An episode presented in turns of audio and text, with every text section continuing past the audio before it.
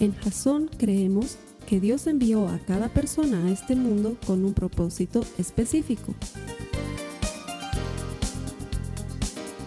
Nuestra misión es ayudarte a que tengas una relación personal con Jesús y a través de ella encuentres ese propósito para tu vida. Queremos ayudarte a alcanzar ese propósito. Es nuestra oración que este podcast te ayude a tener visión, a tener jazón.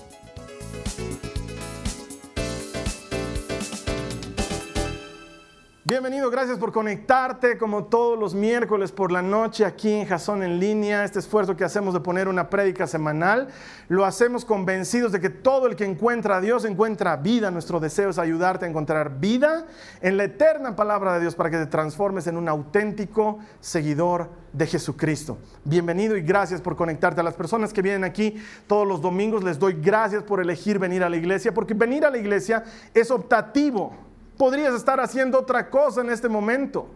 Pero al venir a la iglesia estás demostrando que eres un buscador de Dios y la palabra promete que Dios recompensa a los que le buscan.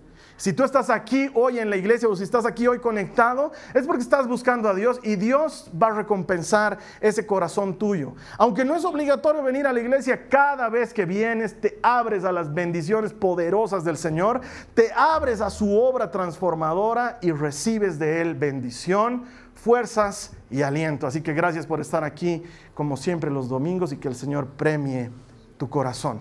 Estamos en medio de una serie que se llama Revolución. Y la idea de esta serie es ayudarnos a entender que lejos de mimetizarnos entre las cosas del día a día, ser cristiano más bien significa destacar porque somos una contracorriente. El mundo ha empezado a llamar desde hace muchos años atrás bueno a lo que es malo. Hoy en día se están sacando hasta leyes para que por ley lo que es malo sea bueno. Y algunos cristianos nos estamos dando cuenta de eso y, pensamos que las cosas no están marchando muy bien. Y la verdad es que no están marchando muy bien porque lo que nosotros proponemos como cristianos es una contracultura. De hecho, la semana pasada te compartí un poco cuando Jesús hablaba con sus discípulos y les decía, yo no he venido a traer paz, sino que he venido a traer espada. Y si tú miras bien el contexto de lo, que Jesús, de lo que Jesús les está enseñando a sus discípulos, a lo que Él se está refiriendo es precisamente a esto, que lo que Él enseña es contrario a lo que los demás enseñan. Y que lo que Él propone como modelo de vida y que lo que Él nos enseña como consecuencia de nuestra fe en Él va a ser siempre contrario a lo que el mundo te propone. Es inevitable. Y si bien estamos llamados a vivir en este mundo, no estamos llamados a volvernos como los demás sino a ser notorios como discípulos de Cristo. Y eso es una revolución, porque las ideas de Cristo son revolucionarias. De hecho, lo que vamos a compartir hoy es un poco más avanzado que lo que hemos visto la semana pasada. La semana pasada veíamos que para ser fuerte primero hay que ser débil. Que si no te reconoces a ti mismo como débil y no aceptas que el Espíritu te ayude en tu debilidad, entonces luego estás trabajando en tus fuerzas y con razón pues muchas cosas no salen. Pero la Biblia dice que diga el débil, soy fuerte. Y eso es en el poder del Señor. Eso lo aprendimos la semana pasada. Esta semana el mensaje se llama perder para ganar. Es otra cosa loquísima del reino de Dios. Las personas que quieren ganar tienen que ganar compitiendo y peleándose y sacando la mugre unos con otros. Pero en el reino de Dios y bajo la dinámica del Evangelio de Jesucristo, el que quiera ganar, según Jesús, tiene que primero perder. Así funciona con Jesús. Es loquísimo. Y me acuerdo que desde siempre, ah, esto que te voy a decir no es bíblico. Por si acaso, aclaración. Esto que te voy a decir no es bíblico. Es mi opinión personal en la que durante muchos años he tenido que trabajar para modificarla. Yo me acuerdo que desde chiquito yo he sido muy competitivo. Siempre he sido muy competitivo.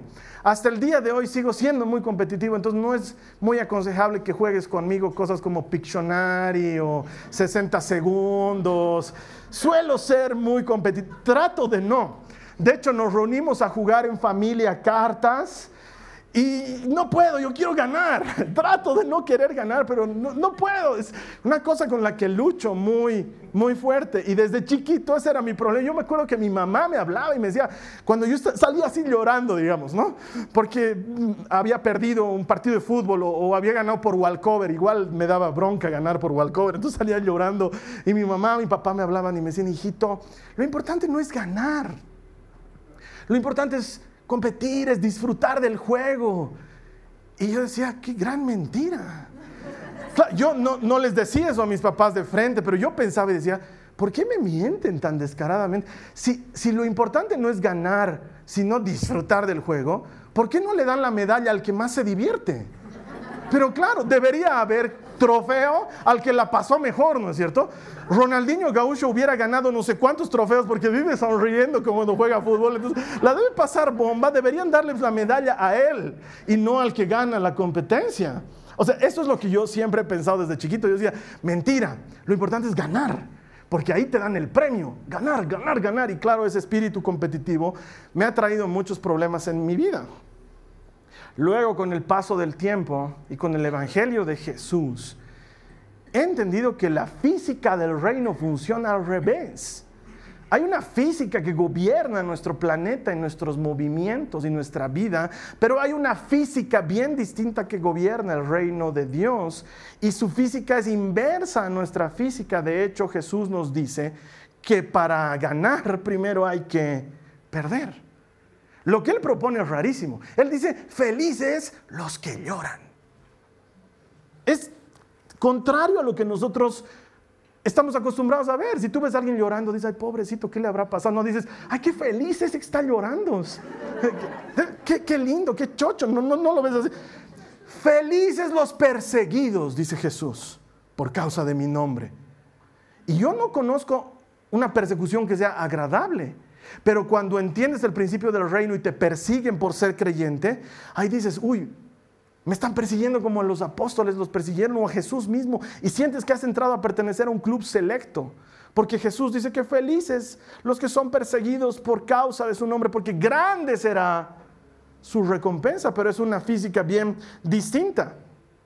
Tanto así que Dios dice que toma lo despreciado del mundo, y eso lo toma y lo hace digno y lo utiliza para mostrar que lo que para el mundo es necio y loco, en sus manos es poderoso y eficiente. Es una física extraña y por eso ahí sabemos que todos somos bienvenidos, porque no importa cuán malazos podamos ser, hay campo para nosotros en el reino, porque Él usa lo malo y lo transforma en algo bueno. Él usa lo incapaz y lo transforma en algo capaz. Él usa a los raleados, a los hechos a un lado, a los que nadie los quiere, y los transforma en muy queridos y muy importantes y muy especiales, porque la física del reino funciona a la inversa que la física a la que nosotros estamos acostumbrados. Por eso es que Dios puede decir, no es con fuerza, no es con poder, es con mi Santo Espíritu. Entonces los ejércitos se preparaban para combatir a Israel y Dios les decía, ustedes tranquilos, ustedes van a ir poquitos, porque si van muchos van a creer que ustedes han ganado, van a ir poquitos y por favor no lleven armas, prefiero que lleven cántaros y que lleven antorchas y que miren cómo se van a matar entre ellos, porque con Dios la cosa funciona a la inversa. No es por fuerza, no es por poder, es por su Santo Espíritu. Cuando comprendes que el reino funciona de una manera inversa, empiezas a vivir por fe. Empiezas a creer en aquellas cosas que no son, y empiezas a llamar a lo que no es como si fuese, porque has entendido que Dios opera en un ambiente distinto. Entonces, ¿cómo puedo hacer para ganar en esta vida? Pues Jesús tiene una receta. Dice que tienes que perder para ganar. Mira lo que dice la Biblia en Mateo, acompáñame al capítulo 5, los versos 38 y 39. Mateo 5, 38 y 39. Está hablando Jesús y dice, han oído la ley que dice que el castigo debe ser acorde a la gravedad del daño. Ojo por ojo y diente por diente. Pero yo digo, no resistas a la persona mala. Si alguien te da una bofetada en la mejilla derecha, ofrécele también la otra mejilla. Probablemente una de las cosas más complejas de la vida. Porque en el compartir bíblico y en el charlar de, de una cita, como ya hemos escuchado tantas veces esto de la otra mejilla, suena muy cristiano, pero es muy difícil en la vida cotidiana. Yo me acuerdo que un par de veces de changuito he tenido un par de peleas, puñetes y, y patadas, y es muy difícil que cuando te entra un puñetazo en el ojo, tú quieras darle el otro y le digas, este no me lo has igualado. A menos que sea Rocky, ¿sí? Y eso él lo usó como estrategia porque le estaban pegando malamente y cuando su entrenador le dice, ¿qué te pasa? ¿Por qué te estás dejando pegar? Él dice, lo estoy cansando. él lo usó con fines estratégicos, pero es muy difícil, yo lo entiendo, porque en la dinámica del mundo en el que vivimos nos hemos acostumbrado a la restitución del ojo por ojo y el diente por diente. Entonces tú me haces daño en la oficina, prepárate porque yo te voy a hacer igual de daño. Y voy a esperar que pises el palito y te voy a preparar la situación para que luego venga y me ría cuando estés en el piso. Y eso es lo que empieza a gobernar el mundo. Entonces la cosa va en escalada. Si te das cuenta, agresión genera otra agresión y una agresión más fuerte y luego se transforma en una guerra y hay personas que no se pueden llevar unas con otras. O cuando la cosa llega a ser tan grave, hay gente que no sé si alguna vez has visto esto novelesco, pero yo sé que a ti no te puedo hacer daño, pero cuida a tus hijos, cuídalos. Y ahí saltan las mamás que dicen, yo me llamo mamá y mi apellido Leona, nadie se mete con mis hijos. Y lo entiendo. Lo entiendo perfectamente porque vivimos en un mundo en el que las cosas funcionan de esa manera. Pero Jesús nos dice otra cosa. Él nos dice, no, es manera de ganar. Sino que si alguien viene y te abofetea en la mejilla izquierda, ofrécele también la derecha. ¿Por qué? Jesús tiene una explicación coherente. Él dice, si tú amas a los que te aman, te aplaudiremos pues. Te encenderemos una velita te haremos un monumento. Porque estás haciendo algo increíble. Amas a los que te aman. No, estás haciendo lo mismo que hace todo el mundo, dice Jesús. Él dice, hasta los impíos aman a los que les aman. Eso es normal. Si quieres distinguirte como hijo de tu Padre, tienes que amar a los que te odian. Tienes que orar a aquellos que te maldicen y bendecir a aquellos que te persiguen. Entonces serás llamado hijo de tu Padre. Y esto es llevar el perdón a un nivel que tú y yo no vemos todos los días. Quiero que por un momento pienses, porque lo más probable es que lo tengas, en esa persona que te ha desgraciado la vida en algún momento. Alguien que te ha hecho mucho daño. Tal vez no a ti, a alguien de tu familia. El otro día hablaba con uno de mis amigos que trabaja en universidad y él me decía, es increíble cómo los muchachos que entran a estudiar derecho, cuando les preguntas por qué han entrado a estudiar derecho, una gran mayoría dicen, porque a mi familia le han estafado, a mi familia le han cometido una injusticia, a mi familia le han hecho algún daño y no hemos tenido quien nos defienda y ahora yo quiero aprender a defender para que pueda vengarme de la gente que le ha hecho daño a mi familia. Estudiar por un motivo tan equivocado como vengarte. Pero pensá por favor por un momento en esa persona que te ha hecho daño. Porque lo que Jesús dice es tienes que amar a esa persona. Tienes que orar por ella. Tienes que bendecirla. Y sé que es difícil. Sé que es muy difícil darle otra mejilla. Por eso es que es una revolución. Porque el camino fácil no es el camino del reino. El camino del reino es angosto y difícil y pocos transitan por él es una invitación para valientes, pero también sé cómo funcionan las cosas en el reino. Porque puede ser que no te nazca el deseo de orar por alguien o de bendecirlo cuando te hecho daño. Pero ahí viene lo que ha sucedido la semana pasada. El Espíritu acude en nuestra ayuda. Cuando tú le dices, Señor, no lo puedo ver al fulano de tal, no lo soporto, pero necesito que tú me ayudes. Entonces el Espíritu viene en tu ayuda. Ahora algunos dicen es que eh, necesito que tú me ayudes para que sea tragante con su papa. Eso no va a pasar. Dios no lo va a hacer de esa manera. Es más, tal vez tú te atores con tu papa mientras estás orando por eso. Sino que vienes y le pides ayuda al Espíritu y le dices, Señor, esto es algo que no puedo hacer. No me nace el perdonar. Pero te pido ayuda, te pido auxilio, porque sé que tú mandas hacerlo. Y antes que todas las cosas elijo ser obediente. Y entonces, hermano, te lo digo por experiencia propia, el Espíritu acude en tu ayuda. Y puedes orar por esas personas y decir, Señor, te pido que les bendigas. Y te pido que obres en sus vidas y que traigas esperanza y luz a sus corazones. Y conforme va pasando el tiempo, te das cuenta que la dinámica de oración se transforma en dar la otra mejilla. Que mientras hay gente que te está deseando el mal, tú estás orando por otros que están deseándote el mal y tu corazón empieza a modificarse. Ahora quiero poner un paréntesis bien importante porque no quiero que nadie ni conectado aquí ni en la iglesia diga, ah, el pastor ha dicho que hay que darle otra mejilla. Entonces no había estado tan mal que mi marido me pegue tanto. No había estado, porque el pastor ha dicho que hay que darle otra mejilla. Entonces, claro, es que él siempre me da en este lado. Ahora le voy a decir que me iguale un poquito. Jesús, siendo golpeado ante el Sanedrín, le contesta al que lo golpeó y le dice, si he hablado mal, dime qué es lo que he dicho mal, pero si no he hablado mal, ¿por qué me pegas? Y ahí tenemos una poderosa enseñanza de que nadie debe ser saco de golpear de nadie, ni física, ni psicológica, ni verbal, ni económicamente. Una cosa es darle otra mejilla, orar por los que te persiguen y bendecir a los que te maldicen. Y otra cosa es transformarse en el saco de golpear de algún abusivo o de alguna abusiva. Eso no es correcto bíblicamente. Y me ha tocado más de una vez que alguna persona abusada ha venido a la consejería y me ha dicho, ¿qué hago? Yo le he dicho, denunciarlo. Pero la Biblia dice, sí, la Biblia dice que no sea saco de golpear. Porque no es la otra mejilla para el abusador. Jesús está hablando en un contexto bien distinto. Jesús está hablando de un momento bien diferente. Pero sí, en el tú a tú, en el estamos iguales, en el yo te ofendo y tú me ofendes. Dios está esperando que los hijos de la luz den un paso al costado y muestren la otra mejilla, porque eso es lo que hace un hijo de Dios.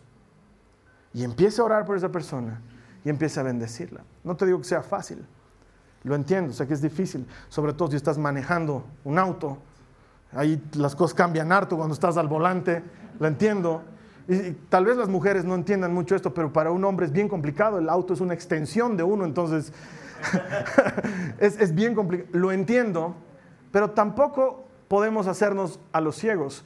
Jesús pide cosas que son complicadas, pero que son posibles. Él no pide nada imposible. Y mejor aún, Él no pide nunca algo que Él no haya sido capaz de dar primero. Cuando nosotros éramos sus enemigos, cuando estábamos muertos en nuestros pecados, él dio su vida por nosotros, comprando salvación y eternidad. Pídele ayuda al Espíritu. Se puede. Porque para ganar primero hay que perder. Mira lo que dice la Biblia en Mateo, en el capítulo 20, los versículos 26 al 28, por favor. Mateo 20, 26 al 28 dice, pero entre ustedes será diferente, está hablando Jesús. El que quiera ser líder entre ustedes deberá ser sirviente. Y el que quiera ser el primero entre ustedes deberá convertirse en esclavo. Pues ni aun el Hijo del Hombre vino para que le sirvan, sino para servir a otros y para dar su vida en rescate por muchos. Y mientras el mundo nos enseña a ser competitivos y nos enseña a pisotear a otros y nos enseña a sacar ventaja, el Evangelio nos dice algo bien distinto. Nos dice, el que quiera ser el primero tiene que ser el último. El que quiere estar adelante tiene que ir atrás primero. La manera de ponerte al frente es cuando sirves a los demás. Como coach a mí me ha tocado ver muchas corrientes de liderazgo. Y la única corriente de liderazgo que enseña que el liderazgo es servicio es la corriente de Jesucristo, el Evangelio eterno de Dios. Todas las otras corrientes pueden sonar muy lindas, pero se alejan de la verdad. Pero cuando tú te pones al servicio de la gente, estás haciendo lo que Jesús hizo, que Él siendo rey, vino a servir a los demás. Él habla con sus discípulos y les dice, ustedes me llaman maestro y dicen bien porque lo soy. Y sin embargo estoy entre ustedes como el que sirve. Estoy entre ustedes como el último. Y eso es algo que nosotros no canalizamos bien. Ahora, entendiendo bien que vivimos en un mundo de abusivos y que si uno da mucho la mano, Carlos Alberto, luego te trepan hasta el codo y luego te chupan tu sangre. porque la gente es así. Entiendo, vivimos, además que vivimos en toda Latinoamérica, impera una viveza criolla espectacular y hasta la aplaudimos. La gente aplaude esas cosas, ¿no? Viene un tipo en la tienda y le comenta a su compañero de la tienda y le dice, ¿en cuánto le has vendido esa chamarra a esa señora? En 500. Oye, valía 300. Sí, 200 le mamado. ¡Ay, qué capo eres! Se aplauden entre ellos esas cosas. ¡Oh, qué capo! Cuando sea grande quiero ser como vos. Esas cosas no están correctas y nosotros las entendemos y sabemos que hay gente abusiva. Pero el Evangelio es claro y específico. Porque aún a ellos, aún a los abusivos, aún a los que se toman ventajas de ti por ser creyente, Dios los va a ganar a partir del modelo de Jesús y no de nuestro modelo. Y el modelo de Jesús es el servicio. Siempre. Ponerte al servicio de la gente. Poner tus conocimientos al servicio de la gente. Poner tu tiempo al servicio de la gente. Poner tus recursos económicos al servicio de la gente. Eso te transforma en un verdadero líder, dice Jesús. Eso hace que seas primero. No el que más acumula, el que más da, dice Jesús. No el que más guarda para sí, sino el que más vacía para los demás. Y puede ser que en este mundo no recibas recompensa, porque Jesús también habla de eso. Pero en la vida eterna, grande será su recompensa, dice el Señor. Hemos nacido con una mentalidad muy temporal.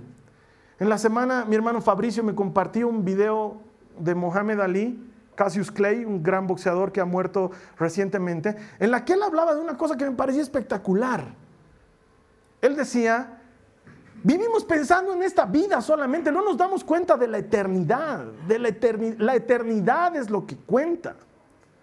Cuando tú y yo servimos, estamos haciendo un depósito eterno. Estamos haciendo un depósito allá, en la, en la vida posterior, no en esta vida.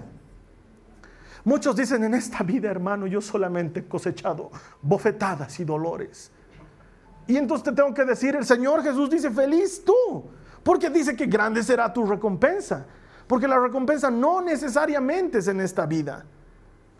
Si a Jesús lo persiguieron, si a Jesús lo mataron, ¿qué te hace pensar que a nosotros nos tienen que querer o tratar bien? Un discípulo de Cristo está listo para sufrir a la altura de su maestro. Y si queremos parecernos a Él, el servicio es el camino, no la competencia.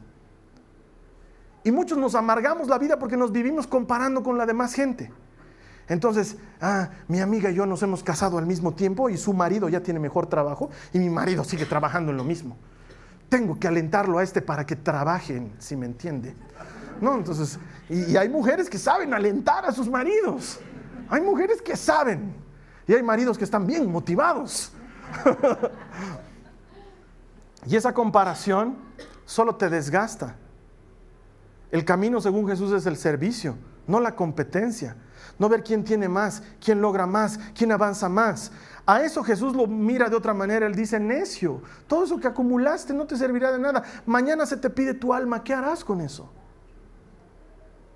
Pero el que sirve, el que se da a los demás, el que se pone para los demás, grande es su recompensa. Jesús dice, ese, ese servidor, ese es líder. Ese es el primero, porque para ser primero tienes que ser último. Tienes que aprender a ponerte al servicio de los demás. En gran medida la labor que hacen muchas madres y muchos padres en su casa.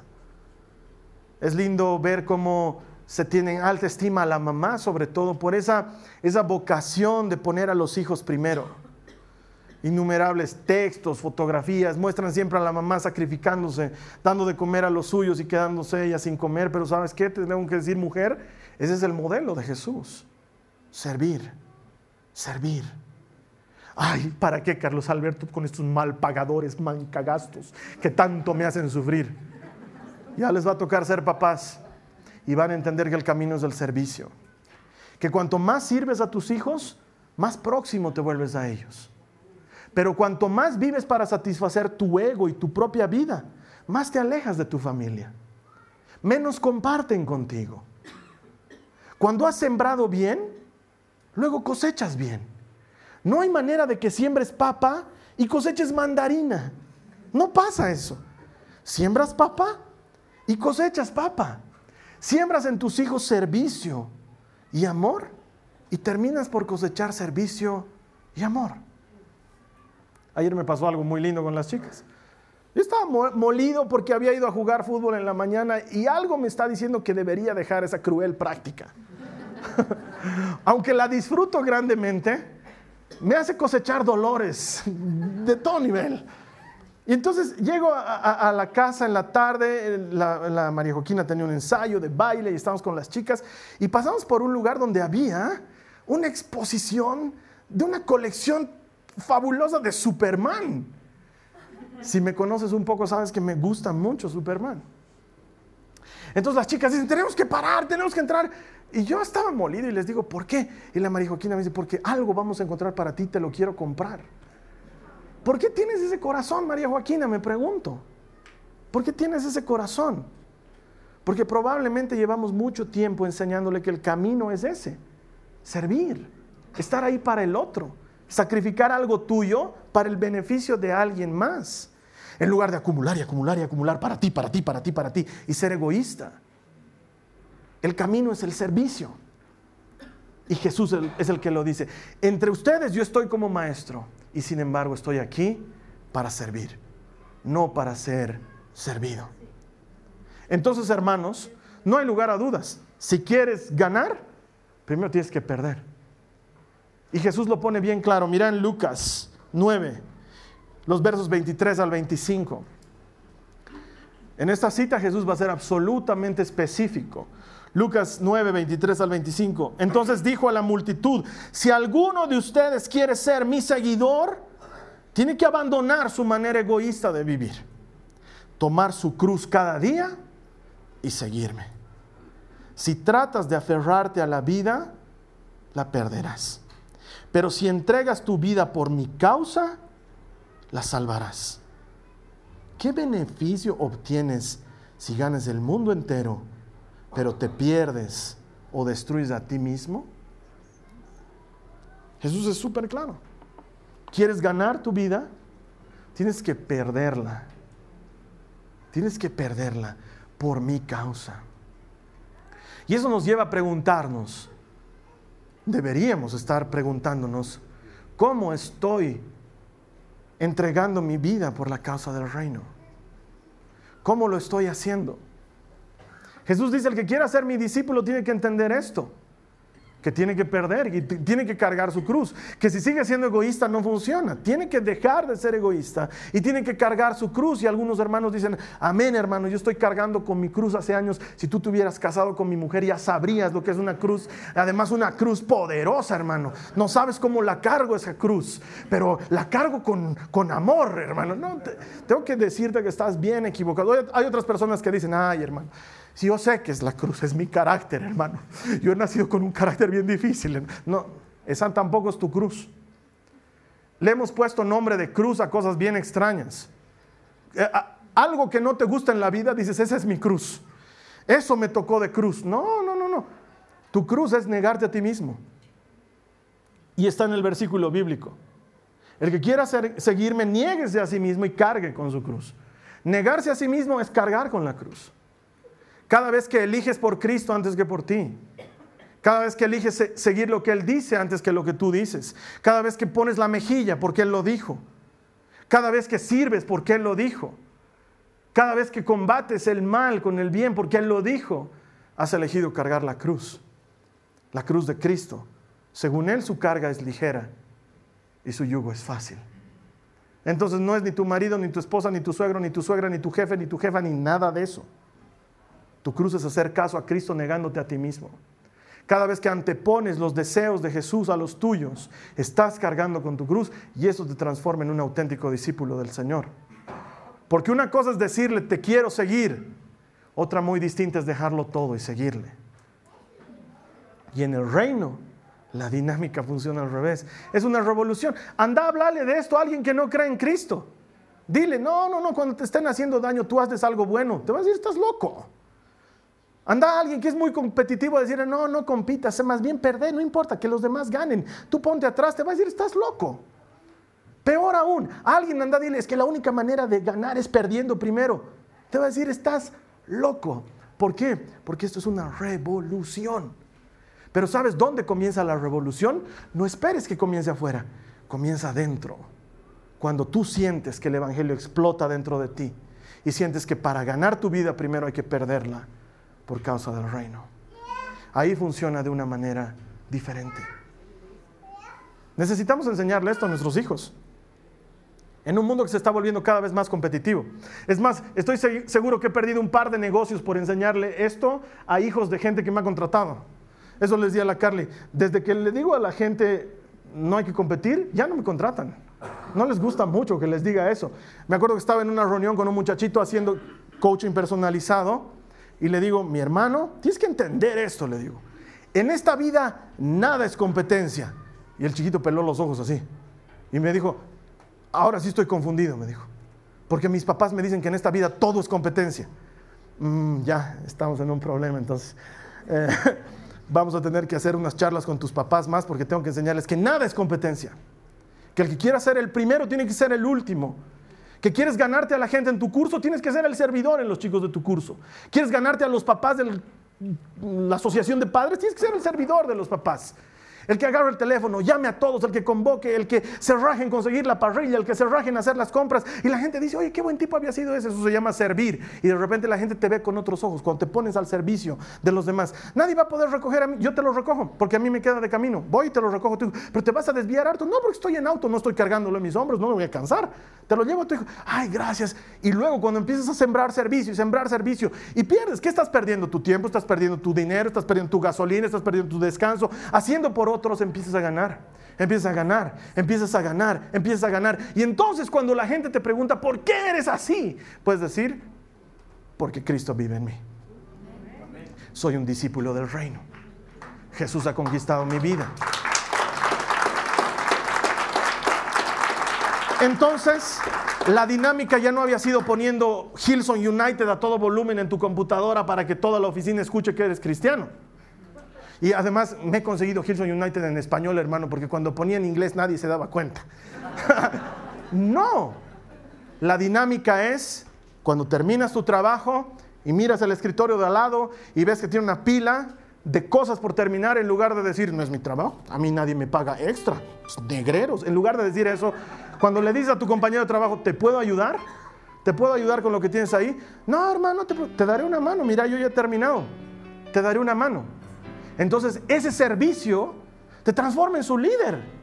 No porque eres su mandón y su ahora vas a hacer esto, ahora no, porque has empezado a servirlo. El día de mañana esa persona va a necesitar ayuda, oración, consejo. ¿Sabes dónde va a ir? Donde el que le ha estado ayudando siempre. Donde el que le ha estado extendiendo la mano siempre. Y entonces esa persona le vas a poder decir, sabes que no soy yo, es Jesús. No soy yo, yo también tengo mis problemas y mis debilidades es Cristo. Y ahí te das cuenta que cuando pierdes tu vida, la ganas. Que cuando pierdes tu vida, la ganas. No todos están dispuestos a esto. Jesús lo sabía. Él dijo, no todos pueden comer del pan que yo les doy. No todos pueden. No todos están listos. Pero tal vez tú sí. Porque esto, hermana, hermano, es una revolución. Entonces, ¿qué? ¿Qué vamos a hacer? Vamos a devolverle a Jesús lo que Él nos ha dado. No podemos, no hay manera de que le devolvamos a Él. Nos ha dado demasiado. Pero Él quiere que le devolvamos a quién? Al mundo que lo necesita. Él sigue teniendo necesidad y carga por los que no le han conocido todavía. Vamos, hagámoslo tú y yo. Perderemos un poco. Perderemos un poco de nuestra salud sirviendo a los demás. Perderemos un poco de nuestro tiempo sirviendo a los demás perderemos un poco de nuestra vida dándole nuestra vida a los demás y entonces vamos a entender lo que dijo Jesús. No hay amor más grande que este, dar tu vida por tus amigos. Si tú estás dispuesto a hacer esto, es una invitación bien difícil. Te voy a invitar que allí donde estés, aquí donde estés conmigo, cierres tus ojos, inclines tu rostro. Vamos a hacer una oración en la que le vamos a decir a Jesús, Señor Jesús, tu evangelio es difícil, pero al mismo tiempo es posible y yo quiero quiero perder para ganar. Quiero perder para ganar. Cierra tus ojos si este es tu deseo. Haz esta oración conmigo. Dile al Señor Jesús. Señor Jesús, gracias. Porque el primero en haber perdido para ganar ha sido tú. Diste tu vida, diste tu sacrificio y lo hiciste completo para ganarme a mí, para conquistarme a mí. Y ahora puedo decir, soy tuyo Jesús, soy tuyo. Dile al Señor, soy tuyo Jesús. Señor, quiero vivir bajo la dinámica de tu reino. Quiero vivir bajo los principios de tu revolución, desde dentro hacia afuera. Por eso hoy te pido, Padre, que tu Espíritu me ayude. Quiero orar por los que me hacen daño. Quiero bendecir a los que me maldicen. Quiero aprender a poner la otra mejilla. Ayúdame. Solo no puedo, pero contigo lo puedo todo. Señor, escojo no competir. Escojo ponerme al final. Escojo servir a los demás. Porque aunque no hubiera recompensa, estaría obedeciéndote. Pero tu palabra me promete que hay recompensa. Cada vez que yo decido poner mi vida en servicio. Señor, quiero seguirte. Si tú quieres seguir al Señor, díselo con convicción. Señor, quiero seguirte. Y escojo hoy negarme a mí mismo, tomar mi cruz y seguirte a ti. Antepongo a mi deseo tu deseo. Antepongo a mi prioridad tu prioridad. Señor, he elegido ser un soldado tuyo, ser un seguidor tuyo. No me voy atrás, no me vuelvo atrás. Dame fuerzas para seguir en esto. En el nombre de Jesús. Amén. Amén. Si tú has hecho esta oración, la palabra de Dios promete que Él da fuerzas a los cansados, que multiplica las fuerzas del que no tiene ninguna. Él te va a ayudar con este cometido. Gracias por haberte comprometido de esta manera con el Señor. Yo estoy seguro que Él va a traer a tu vida no solamente la fuerza que has pedido, pero vas a cosechar aquello que estás sembrando. Gracias por hacerlo en el reino. La siguiente semana vamos a seguir hablando de esta revolución. Estoy seguro que vas a conectarte con nosotros y vas a buscar más de la palabra de Dios. En tanto tú y yo nos volvamos a ver, que esta semana sea una semana de bendición. Y no te olvides que todo el que encuentra a Dios encuentra vida. Que el Señor te bendiga. Esta ha sido una producción de Jason Cristianos con Propósito. Para mayor información sobre nuestra iglesia o sobre el propósito de Dios para tu vida, visita nuestro sitio web www.jason.info. Allí encontrarás muchos recursos para animarte en tu relación con Dios, enseñanzas, nuestro blog, prédicas y mucho más. Te lo deletreamos www.jazon.info on.info. También puedes visitarnos en nuestro sitio en Facebook www.facebook.com barra Que Dios te bendiga abundantemente. Muchas gracias.